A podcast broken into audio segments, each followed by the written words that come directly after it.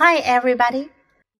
我们今天要读的是海尼曼 G2 系列 Book Forty Nine 第四十九本书《Fighting Fires》灭火。First, listen to the book. Fighting Fires. Look at these trucks. They all help put out fires. This is a ladder truck. The ladder can go up, up, up. Firefighters go up the ladder. They get as close as they can to the fire. Then they use a hose to spray water on it. This truck has a pump in it. The pump pushes water into the hose. The water can come from two places. It can come from a tank in the truck, or it can come from a fire hydrant. This truck has a big tank on it. Firefighters fill the tank with water. They get the water from ponds or swimming pools. Fire trucks can get to house fires. But if a boat is on fire, firefighters need a fireboat. A fireboat never runs out of water. Firefighters put out most fires with water, but they can put out fires with foam too. This truck can spray foam. It sprays the foam if a car or an airplane is on fire. This truck can fight wildfires. Sometimes a truck cannot get to a big fire, but a plane can drop water on it. There are many ways to put out fires. 这本书讲的是消防员灭火的故事，都有哪些消防车和消防工具呢？Fight 是战斗的意思，fight fire 和火战斗， 也就是灭火。消防员就叫做 firefighters，与火战斗的人。Look at these trucks，这里用到的句型是我们熟悉的 look at，看看这些卡车 truck。These are all fire trucks，它们都是消防用的火车。They all help put out fires.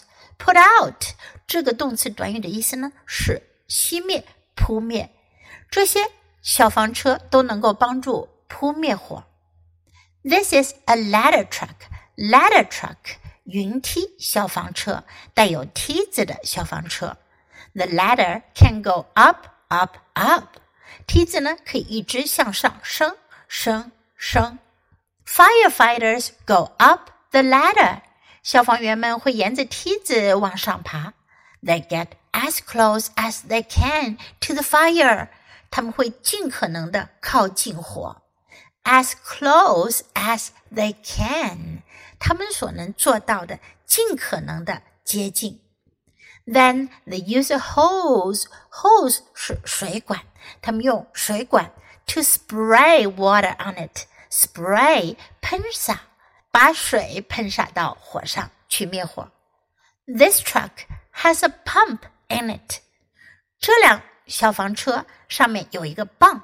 The pump pushes water into the hose。泵的作用呢是什么呢？它把水给压进水管里。The water can come from two places。水呢有两个来源，two places 两个地方。It can come from a tank in the truck。可以从消防车上的 tank 水箱 ，or it can come from a fire hydrant。fire hydrant 消防水栓，也可以接上水管，从消防水栓接来水。This truck has a big tank on it。 这辆消防车有一个大大的水箱。Firefighters fill the tank with water。消防员们给水箱注满水。Fill with 给什么什么装满。 They get the water from ponds or swimming pools。他们从哪取水呢？从池塘或者游泳池。Fire trucks can get to house fires。消防车可以去救房屋的大火。But if a boat is on fire, firefighters need a fireboat. 可是如果船着火的话呢，消防员就需要消防船 fire boat fireboat. A fireboat never runs out of water. Run out of 用完耗尽，run out of 消防船从来都不会缺水，对吗？因为它会一直在水上哦。Firefighters put out most fires with water。消防员们大部分的火呢都是用水去扑灭的，but they can put out fires with foam too。 但是他们也能用泡沫去灭火。This truck can spray foam。这辆消防车呢就能喷出泡沫。It sprays the foam if a car or an airplane is on fire. 如果是小汽车或者飞机着火的话，他们就会用泡沫来灭火。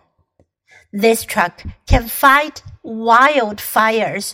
Wildfire 野火一般指的是 森林大火。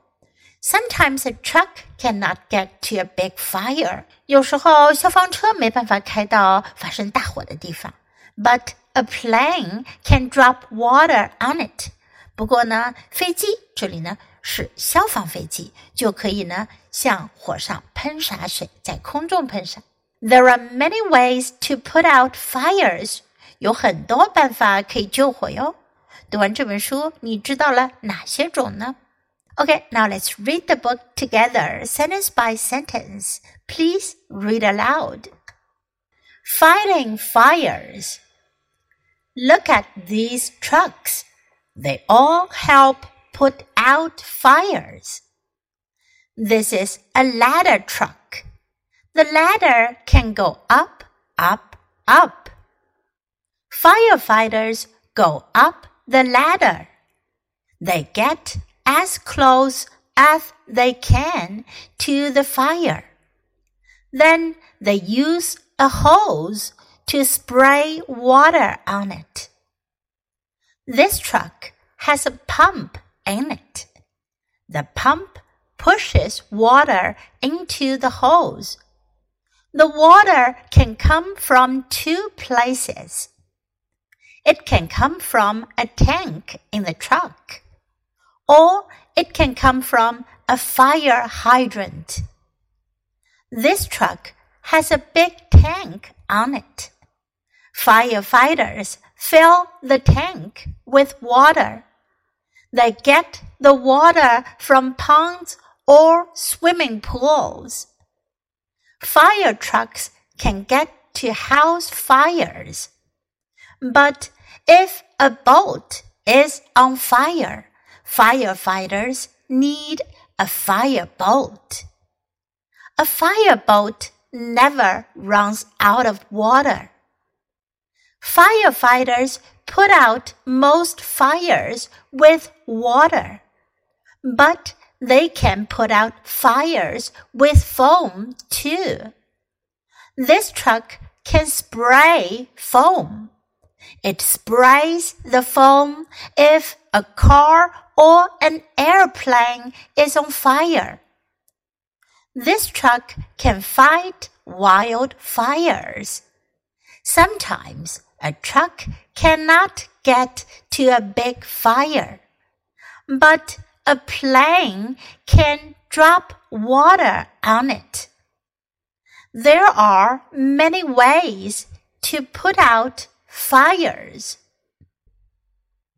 这本书我们就读到这里，别忘了要继续练习反复朗读，直到你熟练掌握哦。Until next time, goodbye.